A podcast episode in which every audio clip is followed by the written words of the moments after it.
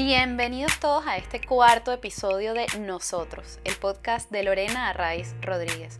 En esta oportunidad conversamos con Patsy Montiel, una venezolana muy madrileña, de padres maracuchos y con un nombre de origen irlandés. Esta mezcla maravillosa la hizo ser una mujer luchadora, extrovertida, pero al mismo tiempo con una manera muy profunda y espiritual de afrontar la vida. Se define como una emprendedora nata, que trata de ver la belleza y el brillo en todo lo que le rodea. Además, se considera una persona con muchísimos sueños que están, escuchen bien, en constante renovación. Asegura que todos debemos vivir con sueños, desde los más pequeñitos, que se cumplen todos los días, hasta los más grandes, que nos hacen trabajar con propósito para alcanzarlos. En definitiva, Patsy tiene una muy bonita luz en la mirada y eso que llamamos los venezolanos don de gente, que ya mismo vamos a conocer. Sin más, bienvenidos a este cuarto episodio de nosotros con Patsy Montiel.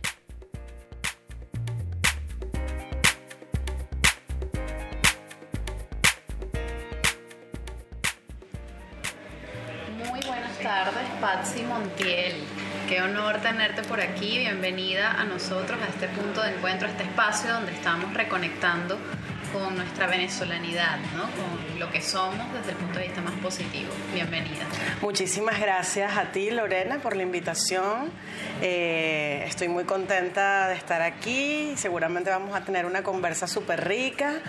Y bueno, y bienvenidos todos los que nos están escuchando.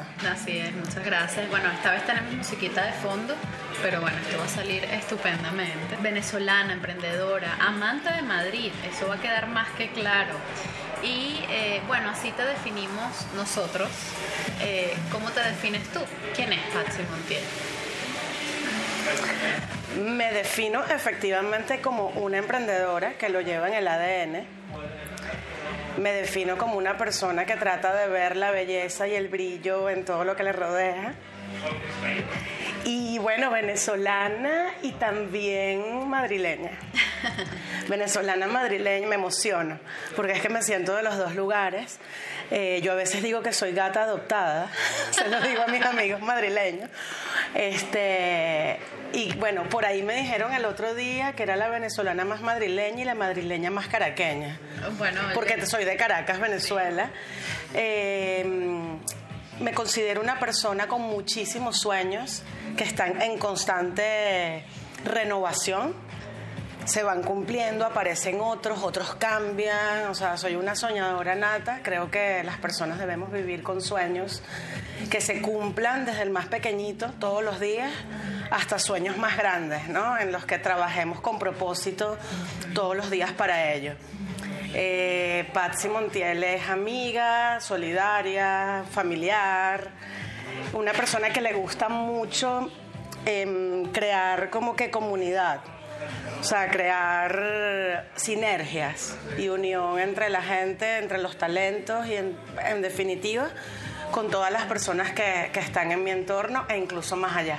Bueno, yo creo que eso se refleja en todas tus ideas que luego se convierten en proyectos y que luego se convierten en realidades, ¿no? Yo creo que esas sinergias y esa, esa apuesta por los sueños y por los propósitos son los que en gran parte pues te han acompañado y te han traído un poco hasta donde estamos, ¿no? Que ya vamos a hablar de Sí, claro que sí. a ver, em, cuéntanos sobre no, ya va, te quería preguntar cuál es el nombre. O sea, Patsy, cuéntame de tu nombre. Ah, bueno, Patsy. Patsy es como una variante de Patricia, es de origen irlandés. Y bueno, el cuento es que cuando mi mamá estaba embarazada, no se sabía eh, qué sexo iba a ser el bebé, estaba con mi papá y tal, y mm, salió un reportaje de una chica que se llamaba Patsy en una revista un domingo en Venezuela, o sea, ellos dos, mi mamá embarazada. A mi papá le gustó mucho la historia de esa persona, que es Patsy Cline, que es una cantante de música country norteamericana de los años 50. Le encantó ella, le encantó esa historia, según tengo entendido.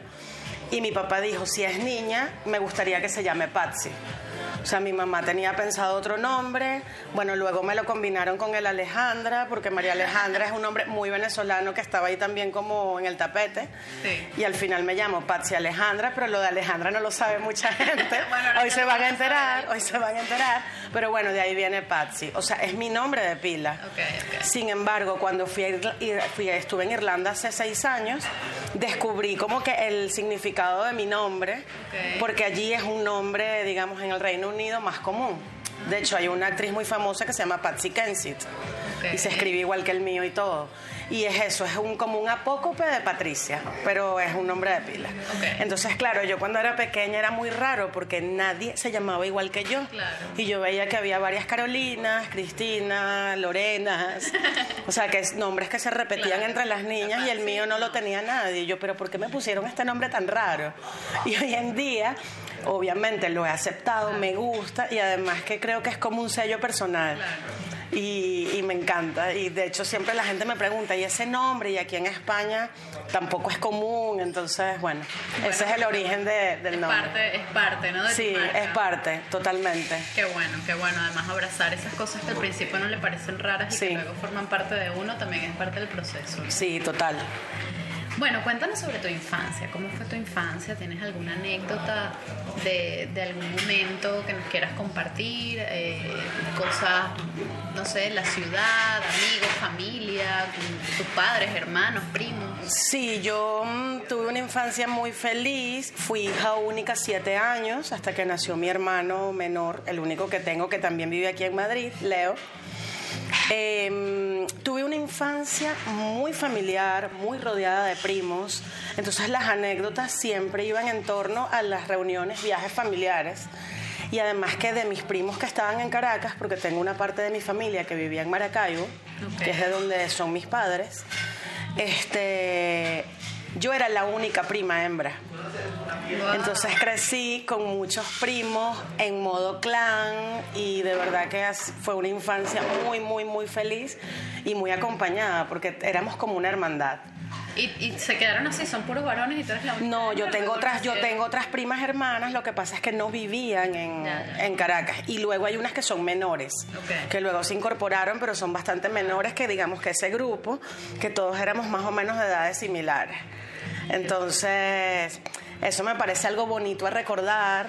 eh, así como también, pues, que me encantaba el colegio, que a veces lloraba porque no me quería ir de ahí cuando me iban a buscar Qué fuerte. que me encan- que empecé a leer muy muy pequeña con tres años y pico empecé a leer eh, apasionada de la literatura de los libros de los cuentos del- desde pequeña incluso hay una anécdota donde me comentan que me encontraban leyendo de noche y me tenían que mandar a dormir no creo que allí tuviese tres años tenía más Bueno, claro, pero- pero pero niña, pues. pero niña, entonces bueno, todas esas cosas que van conformando tu mundo, me encantaba jugar, tenía amigas, además estudié en un colegio de solo niñas y ese es un gran, gran recuerdo en mi vida, amistades que todavía hoy mantengo. Entonces eso es algo que me ha acompañado toda mi vida, ha sido un hilo conductor, lo que son mis amigas de infancia, de adolescencia y luego, bueno, amigos que se incorporaron en la adolescencia, que todavía hoy en día seguimos juntos, eso sí, en diferentes lugares del mundo, pero aquí seguimos. Entonces, todo ese rollo familiar, de clan, de amigos, de amigas, de tal, han conformado mucho lo que es mi ADN como persona. Y para mí, allí se encierran muchísimas anécdotas y muchas vivencias que de verdad me han marcado y forman parte como de ese ADN sentimental, ¿no? Que Sí, todos de lo que tenemos hecho como persona. como persona y bueno, y por supuesto con mis raíces en Venezuela.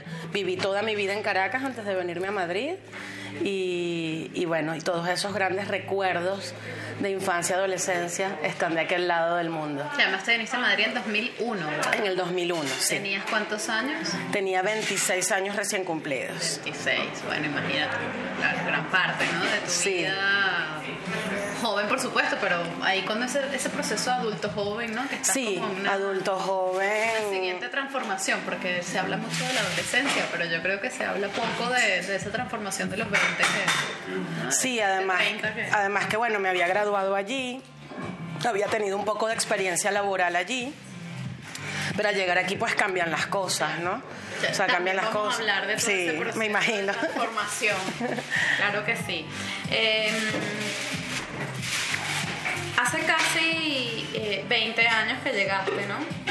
Justo para seguir hilando, estaba leyendo otra, otra pregunta, pero vamos a hilar con esto. Hace casi 20 años, 2001, eh, ¿cómo fue proceso de transformación de lo que habías estado haciendo en Caracas y porque ahora se dice mucho, ¿no? Ahora decimos, bueno, es que nos tenemos que reinventar y tal. Pero bueno, nos tenemos que reinventar ahora, pero es que toda la vida ha habido gente que se ha reinventado. Entonces, ¿cómo ha sido tu proceso de reinvención eh, eh, cuando llegaste aquí, aquí a España? Yo me vine a estudiar, me vine a estudiar un máster de comunicación y periodismo en la Complutense. Entonces, claro, era un poco seguir alineada con la carrera que estudié que es comunicación social. Y mm, me vine con ese proyecto y con la intención de regresar a Venezuela. Quizás a seguir trabajando allí en el área. Yo trabajaba allí en el área cultural. Yo era la jefe de prensa del Centro Nacional de Cinematografía, del CENAC. Y también, bueno, hacía cosas freelancers en el mundo de la cultura. O sea, jefatura de prensa de obras de teatro, cositas pequeñas, escribir en el sector cultural. Entonces, claro, yo vine fue con una meta de, digamos, mejoramiento del área profesional, de adquirir nuevos conocimientos y regresar.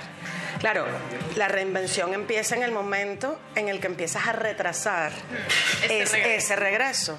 Entonces me puse a estudiar aquí otra cosa, unos estudios de unos meses de periodismo digital en aquel momento, que ya no tiene que ver con lo que es ahora y pues ver un poco por dónde iban los tiros, ¿no? O sea, yo iba viendo cómo estaba el tema de Venezuela, pero estaba enamorada de Madrid al mismo tiempo, pero claro, aquí para poder trabajar en lo mío y tal requería también como de mm, temas legales, yo estaba como estudiante, pues un poco insertarme, ¿no? No, no, era mi entorno. En cambio en, Venezuela sí. Y de hecho me decían, si te vienes, aquí encuentras trabajo al día siguiente. Hasta me ofrecieron cosas desde allí y todo. Pero bueno, yo aposté y yo lo que siempre digo es que me fui quedando. O sea, me fui quedando de, bueno, déjame quedarme un añito más, déjame no sé qué, tal, hasta que luego me saco mi, mi permiso de residencia, mi permiso de trabajo y empiezo a trabajar en una agencia de comunicación en el sector tecnológico. Eh, yo apoyaba un poco la parte de eventos, de tecnología, viajé por varias ciudades de España, o sea, estuvo muy bien, estamos hablando de que esto fue ya en el año 2005. Pero bueno, todavía estaba esa idea latente de, bueno, a lo mejor en algún momento me regreso. O sea, no, no lo había descartado del todo. Yo estaba viviendo experiencias aquí, profesionales, humanas, de vida, pero no, ya, no, no era una decisión en ese momento de me quedé a vivir en Madrid. O sea, por eso digo que fue, entonces claro, hay eh, otro momento de reinvención, quizás trabajar en algo que no era lo que mis últimos trabajos en Venezuela. O sea, era una agencia, eran temas de tecnología y era ver también cómo se trabajaba en España. O sea, cómo eran los protocolos aquí de trabajo, cómo se llevaba comunicación, mm, qué hacía la gente, por cómo te relacionabas con periodistas, con medios. Yo trabajaba en PR y entonces era también crearme un storytelling, incluso de cambiar vocabulario para que, hacerme entender, tanto escrito como hablado, sin perder mi acento, mis raíces, pero mm, todo eso forma parte. Eh, tienes que crear un nuevo guion, o sea, un nuevo guion que lo vas adaptando tanto en tu entorno personal, amigos nuevos y tal, como en el profesional. Entonces, para mí esa fue una gran experiencia para ver cómo se movía el mercado aquí, para ver cómo era el como era a nivel profesional. Y de ahí me fui a trabajar con un cliente de la agencia, este, que también era del sector tecnológico, a llevar temas de comunicación. Pero esto era todo muy en el ambiente corporativo. Entonces te digo, ahí hubo como una un cambio, una vuelta de tuerca, era lo que iba a decir, de lo que venía yo haciendo en Venezuela. Además que mm, no se tomaba mucho en cuenta cuál era tu currículum allí. O sea, yo empecé a construir currículum aquí a partir de que hice un máster aquí y lo, esto que te estoy contando, que pasó luego. y ya después de allí, pues vino un punto de inflexión posterior que es cuando yo decido, o sea, decido, mm, no quiero seguir trabajando como que en esta área, gracias por todo, pero quiero hacer algo que vaya más alineado con mis pasiones. Entonces ahí tuve un periodo de reflexión, me fui de ese trabajo en el que duré más de cinco años, de ese segundo trabajo, y tuve ahí un periodo de reflexión, muy de introspección de qué hago, ¿no? Estaban en auge las redes sociales, sobre todo Twitter y Facebook empezaban como a marcar un poco la pauta. Okay. Y yo en todos, yo en todos esos años, en todos esos años que había ya pasado en Madrid, estamos hablando, ya estamos casi en el año 2012, ¿vale? Ok. O sea, ya yo tenía aquí una experiencia laboral de siete años. ¿Ya habías decidido quedarte o todavía te estabas quedando poco a poco? Yo creo que allí justo cuando yo renuncio a ese trabajo y me planteo como hacer algo diferente, dije lo voy a hacer aquí. Ok voy a probar y hacerlo aquí, porque a lo mejor pudo haber sido un momento de, bueno, este es el momento de regresarme con toda esta experiencia y tal. Y eso fue como en el 2011 aproximadamente, que yo ya internamente creo 10 años. Claro. O sea, 10 años de como de no tener, digamos, la decisión al 100% más. Y bueno, entonces allí decido tras muchos comentarios de gente de mi entorno, por ser una conocedora de Madrid, siempre me pedían consejos, recomendaciones, qué hacer, planes. Y varias personas en diferentes momentos me decían, un día tienes que hacer algo con esto. Un día tienes que hacer algo con esto.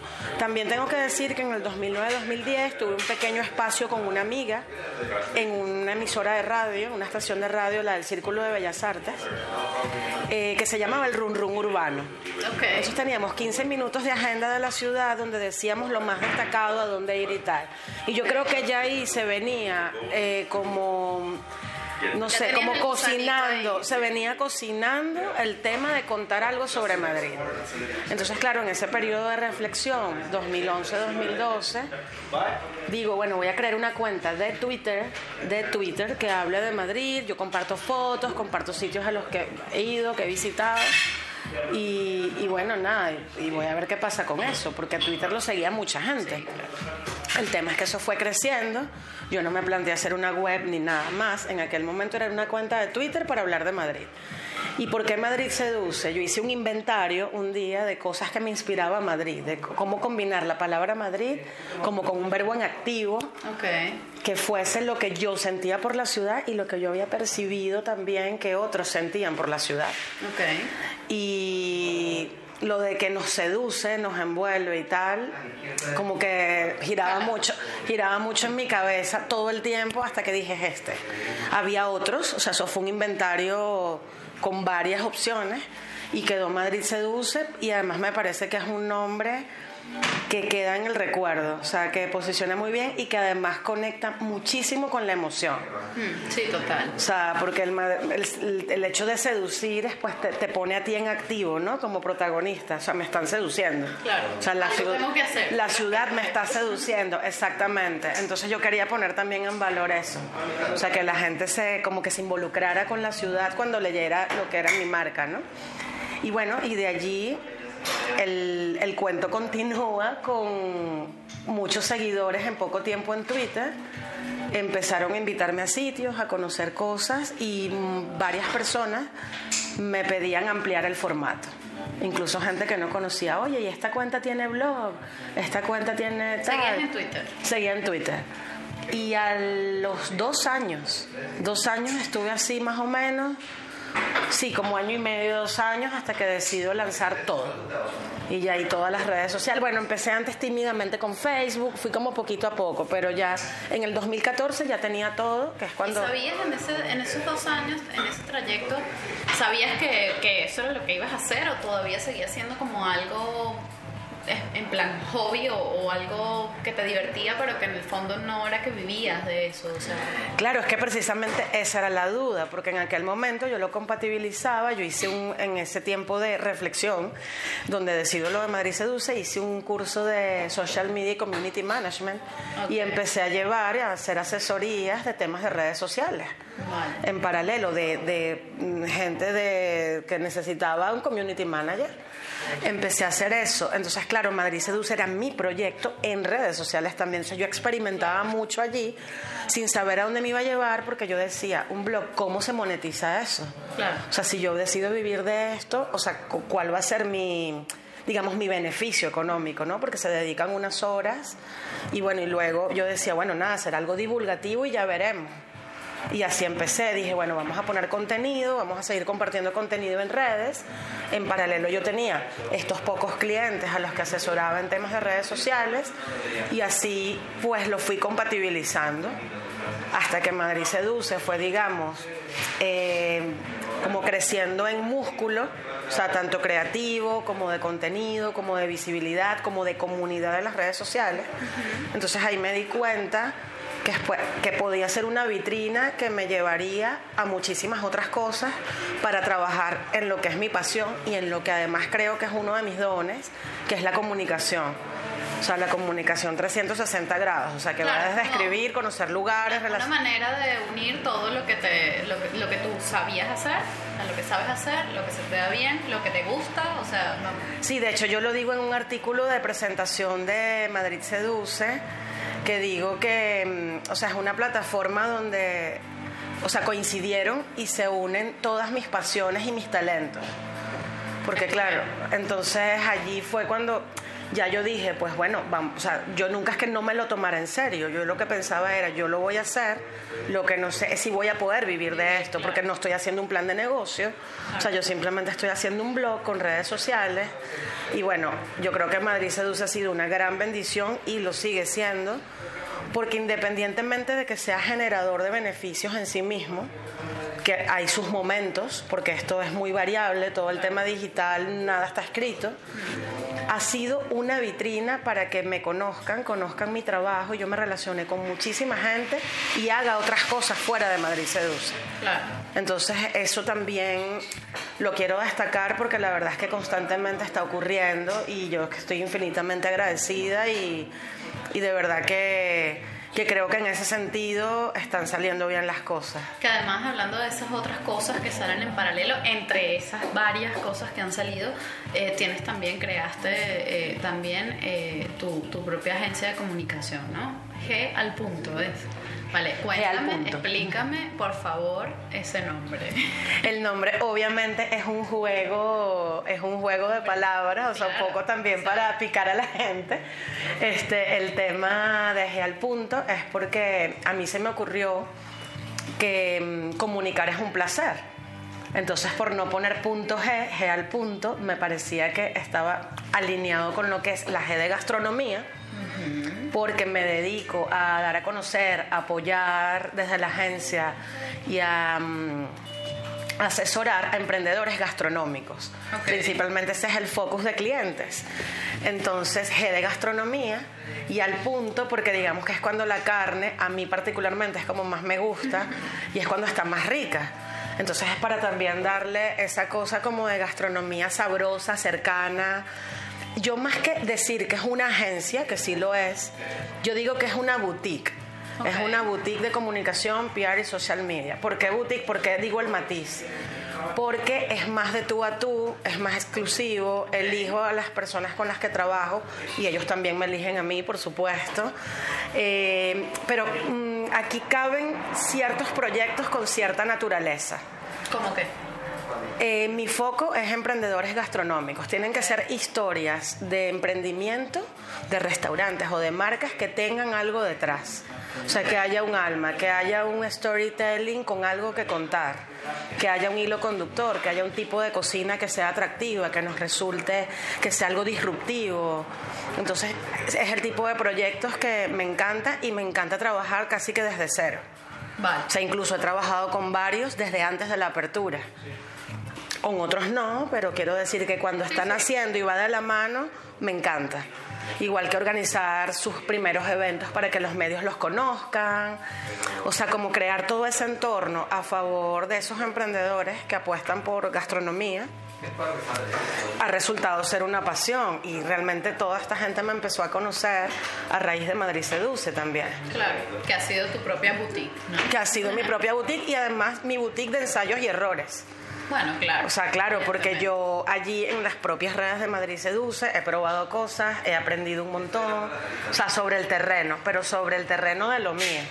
Entonces, para luego poder, ¿sabes?, optimizar y ofrecérselo a otros y apoyarlos. De hecho, hubo una vez un cliente que me dijo, es que quiero que trabajes conmigo porque quiero que lo que haces en Madrid Seduce lo hagas con las redes sociales de mi restaurante. O sea, como que tenía muy claro que el estilo, el lenguaje, o sea, la forma de un poco de relacionarse en ese entorno digital, pues quería que fuese allí. Por eso yo digo que también es inspiración, ¿no? Claro, y eso total. también me encanta. A mí me, me inspira Madrid Seduce también para mis otros proyectos. Y a los demás los inspiras para sus propios proyectos. Qué bueno, me encanta que sea súper inspirador. Eh, bueno, y en esa inspiración colectiva, ¿no? Y, y ese conocimiento de tanta gente que está en el área gastronómica, eh, bueno, formas parte de otro proyecto del que también queremos hablar, que es la ruta de la arepa, ¿no? aquí en Madrid. Eh, cuéntanos también un poquito cómo nace la ruta de la arepa, quiénes forman parte de ella, que, que entiendo que son un grupo de personas y de empresas que están allí participando.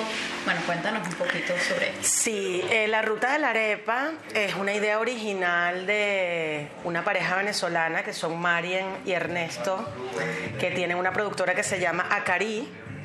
Ellos me llamaron, me convocaron en el 2017 cuando se hizo la primera ruta en Madrid. eh, para unirme al equipo, un poco para ayudarlos en lo que fue curaduría de, la muestra de restaurantes y que Madrid Seduce fuese el media sponsor o el medio aliado a la ruta. Entonces digamos que estoy en el equipo desde la primera ruta que se hizo en 2017. En 2018 no se hizo. Lo que pasa es que este año ha llegado repotenciada con más gente en el equipo, con más cosas sumadas, más allá de que eh, un número determinado de restaurantes proponga un número de recetas de arepa en torno a la arepa. Este año pues hay experiencias, eh, que esto eh, lo lleva dentro del equipo eh, una empresa, otros aliados que se llaman Equipao. Eh, tenemos unos fotógrafos, videógrafos también que están documentando todo lo que es la ruta de la arepa, que son la gente de Luos. Eh, y bueno, hemos conformado un equipo multidisciplinar muy sabroso, donde cada uno pues pone lo mejor de sí, la mejor versión de sí mismo para hacer crecer este proyecto. Este año estamos 25 restaurantes, Ok. 25 recetas, un montón de experiencias. Cada restaurante tiene una receta de arepa específica. ¿o? Cada restaurante tiene una arepa específica que ha creado para la ruta. O sea, no es una arepa que ya estaba en carta, Vale. sino una creación para la ruta. Entonces, ¿qué tenemos? Restaurantes que son españoles, no españoles. eh, tenemos recetas más gourmet, más elaboradas, más street food, más temas eclécticos internacionales. O sea, aquí el mensaje que queremos dar, que lo traíamos un poco de semilla desde la ruta del 2017 y ahora lo queremos consolidar, es que en, en una arepa caben muchos mundos, caben muchos ingredientes. Entonces nosotros enseñamos al mundo a comer arepas y el mundo también nos enseña a comer arepas. Porque aquí hay rellenos, hay una versión en esta ruta que es de las tortitas de camarones gaditanas, pero con harina pan y con las gambitas. Wow. Entonces, claro, es un poco eh, revisitar clásicos de otras gastronomías y ver dónde nuestra querida arepa, hecha con nuestra harina pan, eso también lo tengo que decir, este, Muy importante, por dónde, dónde, dónde encaja y cómo y cómo puede integrarse otras culturas. Entonces eso es lo que hemos querido destacar y es lo que se quiere potenciar. O sea que hay restaurantes de todo tipo que han confiado en la ruta, que han hecho sus creaciones y estamos súper contentos. Y las ex- experiencias que están ocurriendo en torno a la arepa también son bien interesantes. O sea, arepa y ron, arepa y chocolate, rutas gastrofotográficas. Yo eh, mm, estoy en un evento de cocina emocional donde vamos a hablar de recetas y de todo lo sensorial que implica la cocina. O sea, la arepa es muy versátil, la arepa es muy noble y la verdad es que cualquier relleno que le pongas, si está hecha con amor, pues te va a gustar. ¿Sabes qué? Esto es anecdótico, ¿no? Yo cuando llegué a España la primera vez a vivir, porque yo he ido y vuelto y etcétera, tenía una amiga uruguaya. ¿no? Y entonces, bueno, yo me senté, estaba quedando en su casa, estaba yo recién llegada y claro, le hice una arepa, ¿no? En la mañana, un día, le hice su arepa y le pongo su arepa. Y la chica ve la arepa y me dice, ¿y esto cómo se come? Y yo le dije, pues como tú quieras, o sea, al final, ¿sabes? A ver, nosotros la solemos comer de esta manera y tal y cual, pero eh, bueno, pues la chica le ha puesto, esto eh, puede ser muy raro, ¿eh? pero aquí no juzgamos a nada. No, no, no, para. Y además en la arepa caben muchos mundos. Claro, por eso lo digo, o sea, justamente por eso me acabas de decir. Le ha puesto cereal a la arepa y yo decía, pero mm, vamos a ver, claro, mi primera impresión fue, no, no, no, no, no, momento, no le pongas cereal. ella, pero déjame, entonces claro, era la arepa con cereal. Encima, como topping. Como, sí, como si fuera una tosta, pero Como una tosta, vale. Bueno, ella se comió su arepa con su cereal y le ponía mermelada y le ponía tal. Y ah, como, una tostada, como una tostada, así un poco, y vale. eso le salió a ella de la nada. O sea, ella dijo, venga, pues yo me como esto así y ya está, ¿no? Entonces, bueno, en efecto, eso que estás diciendo, lo cuento por eso, ¿no? Porque eso que estás No, no, es tremenda anécdota, porque de verdad aquí mm, la arepa se reinventa y se le da vuelta eh, con la ruta, eso es lo que queremos. Y también el cómo la gente se imagina, cómo, o sea, lo de cómo comérsela, sobre todo la gente que no es de, del Caribe. idea, o sea, que dice, eh, le pongo todo encima, la abro, pero es que yo la prefiero así, es que la prefiero gruesa, es que la prefiero fina. Me gusta cuando son pequeñitas, me gusta cuando es más grande, o sea, es que da para muchísimo.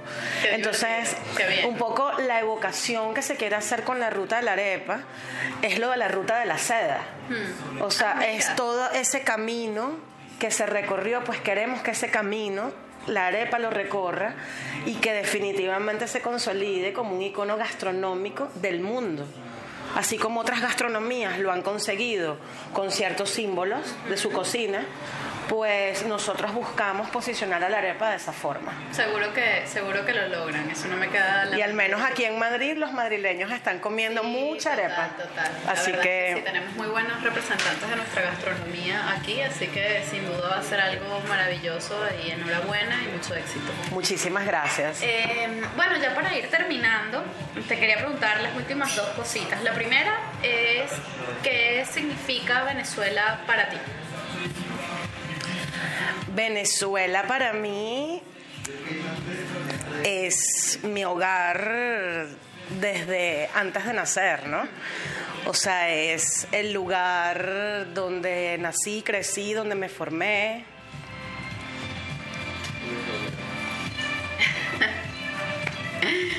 Yo no quiero hacer a la gente llorar con esta pregunta, pero, pero la verdad es que me... Aprovecho el silencio, ¿eh? La verdad es que me no es que me guste, pero quiero decir, me, me parece muy bonito, ¿no? Que, que, a la gente se le quiebre allí un poquito la voz. Bueno, a los invitados y a mí también a veces, No, no, normal. Es como, qué bonito que nos encontramos de nuevo en eso, ¿sabes? Es esa casa que te fuiste de ella, pero que siempre añoras.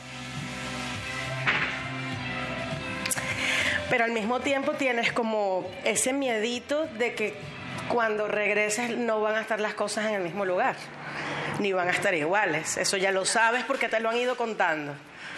O sea, lo has ido viendo a lo largo del tiempo, el cómo esa casa va cambiando, ¿no? Sí. Pero a fin de cuentas, o sea, a fin de cuentas, Venezuela está en el corazón. Así es, así es. Cuando uno la lleva encima, pues digamos que bueno, la extrañas por supuesto, pero sin, embargo, contigo, sin embargo, tengo que decir que ahora Venezuela, o sea, obviamente tiene su territorio a nivel geográfico, pero Venezuela también está en todas partes del mundo. Así es. Y también está en Madrid Seduce. está en Madrid Seduce y está, está en cada venezolano que la lleva en el corazón. Así es, así es. Muchas gracias por eso. Así que ahora en nuestros 900 y pico mil de kilómetros, digamos, de tierra, yo creo que ahora pasan a ser una medida prácticamente intangible, ¿no? Porque hay tantas personas haciendo cosas que representan a Venezuela en tantas partes que es como recónditos, ajá. recónditos, pero totalmente. A mí a veces me llegan cuentos que sí, en Australia, en Nueva Zelanda, en la América profunda, en Asia, o sea, ya son lugares que ni siquiera nos imaginábamos, porque siempre hay un sota caballo rey, ¿no? De, bueno, los venezolanos se van a tal, tal y tal. Pero no, no, es que ahora estamos, o sea, y además muchos dando a conocer nuestro talento, nuestra cultura, nuestra forma de hacer los- las cosas, que también es algo que suele llamar mucho la atención. Entonces yo creo que ahora Venezuela es más grande que antes. Así es, así es, es más grande que antes, sin duda alguna. Y bueno, hablando de, ese, de esa manera, nuestra manera de hacer las cosas y de, bueno, ese reconocimiento que de alguna manera nos hacen a nivel internacional, ¿no? En muchos sitios, porque sí, es verdad, eh, tenemos una manera peculiar de hacer las cosas.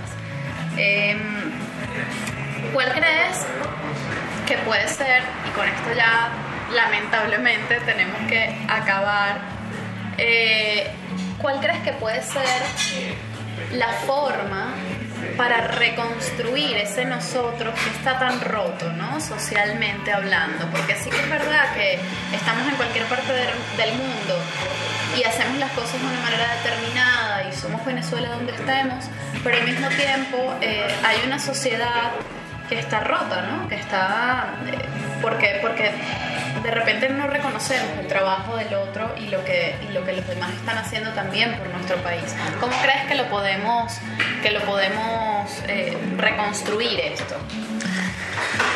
Bueno, yo me voy a poner un poco zen, pero es que realmente para mí forma parte de, de mi filosofía de vida y es eh, lo de que todos somos uno.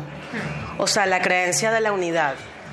Entonces yo creo que si partiéramos de la base de que con, con las diferencias que hemos tenido o los vaivenes o los que se quedaron y los que nos fuimos. O sea, suele haber a veces tantas divisiones y tantos estereotipos. Yo creo que si todos nos plegáramos a lo que es esa unidad, sería un buen comienzo. Sin, precisa- sin necesariamente forzar a que los que nos fuimos tengamos que volver o los que tal son mejores por tal. No, no, no, no. Sino que cada quien desde su trinchera, desde su espacio, pueda ayudar a reconstruir esa marca país. Porque la marca país existe, lo que pasa es que se le han superpuesto encima otras cosas de actualidad o de fisuras. Así es. Porque ahora es un país fisurado por, toda, por todas la- las cosas que han ocurrido. Entonces yo creo que ese pegamento está en, en precisamente creernos parte de una unidad. O sea, si cada uno se empieza a convencer de que en esa casa, pues en un momento volveremos a caber todos, pues donde quieras que, que estés, bien sea en su espacio o fuera de él, podrás aportar a la reconstrucción.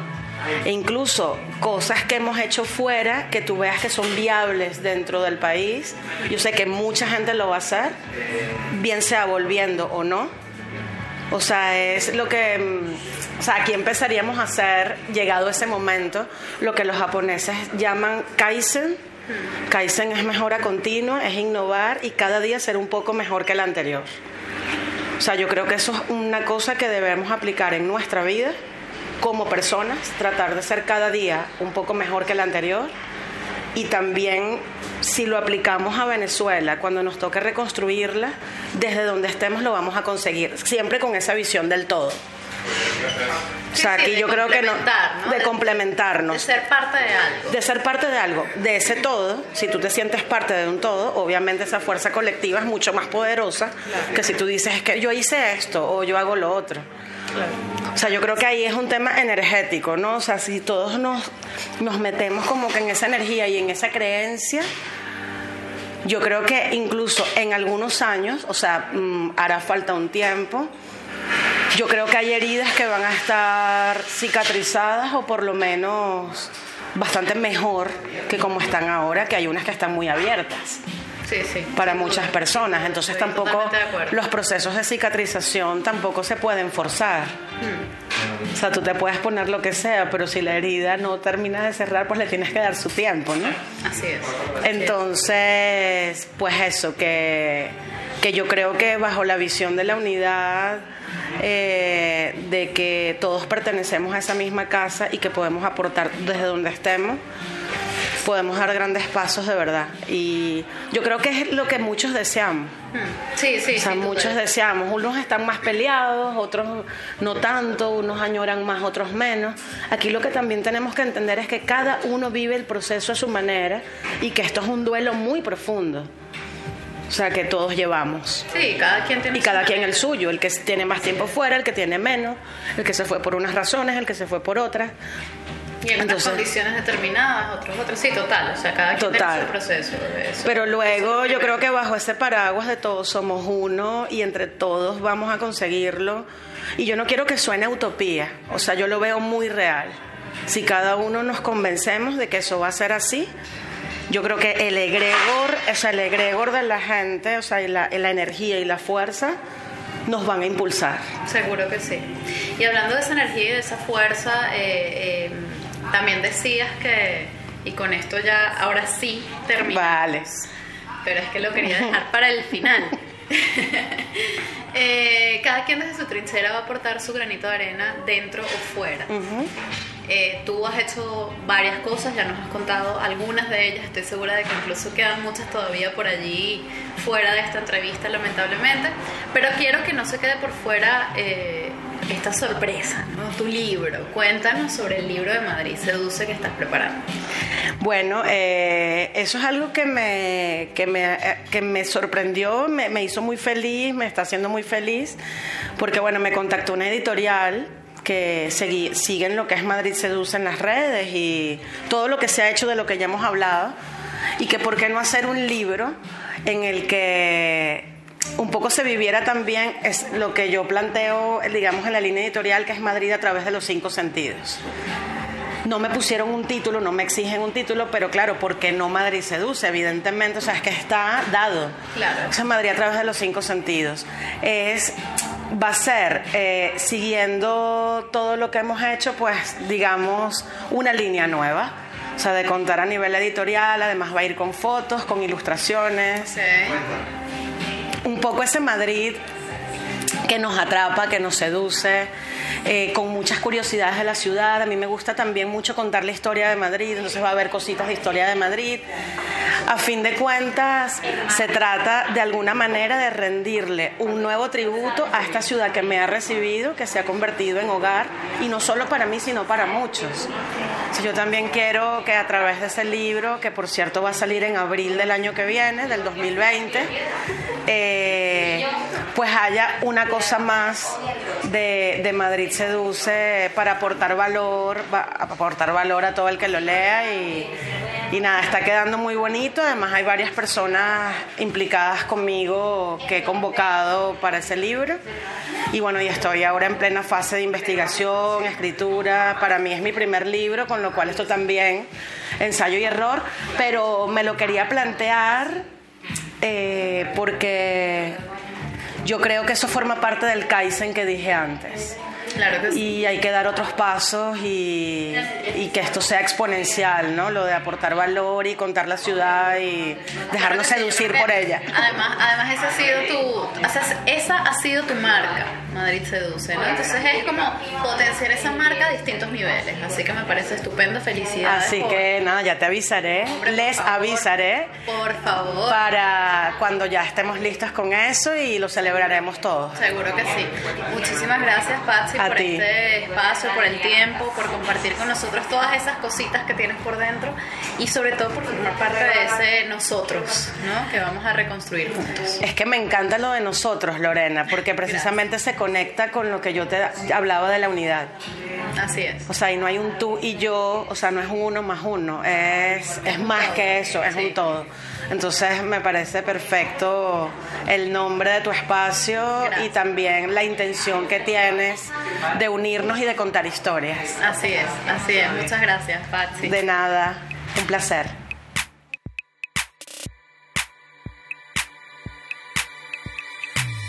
Esto es Nosotros, el podcast de Lorena Arraiz Rodríguez, producido y editado por La Estratégica en Estudio de Comunicación, música original de Diego Miquilena. Recuerden seguirnos en nuestras redes sociales, arroba nosotros-podcast y suscribirse en iVoox para que sigamos conectados en cada nuevo episodio. Estamos también en Spotify y en Anchor para que nos puedan escuchar en cualquier parte del mundo. Y recuerden, somos tan solo una gota en el mar infinito de nuestro gentilicio.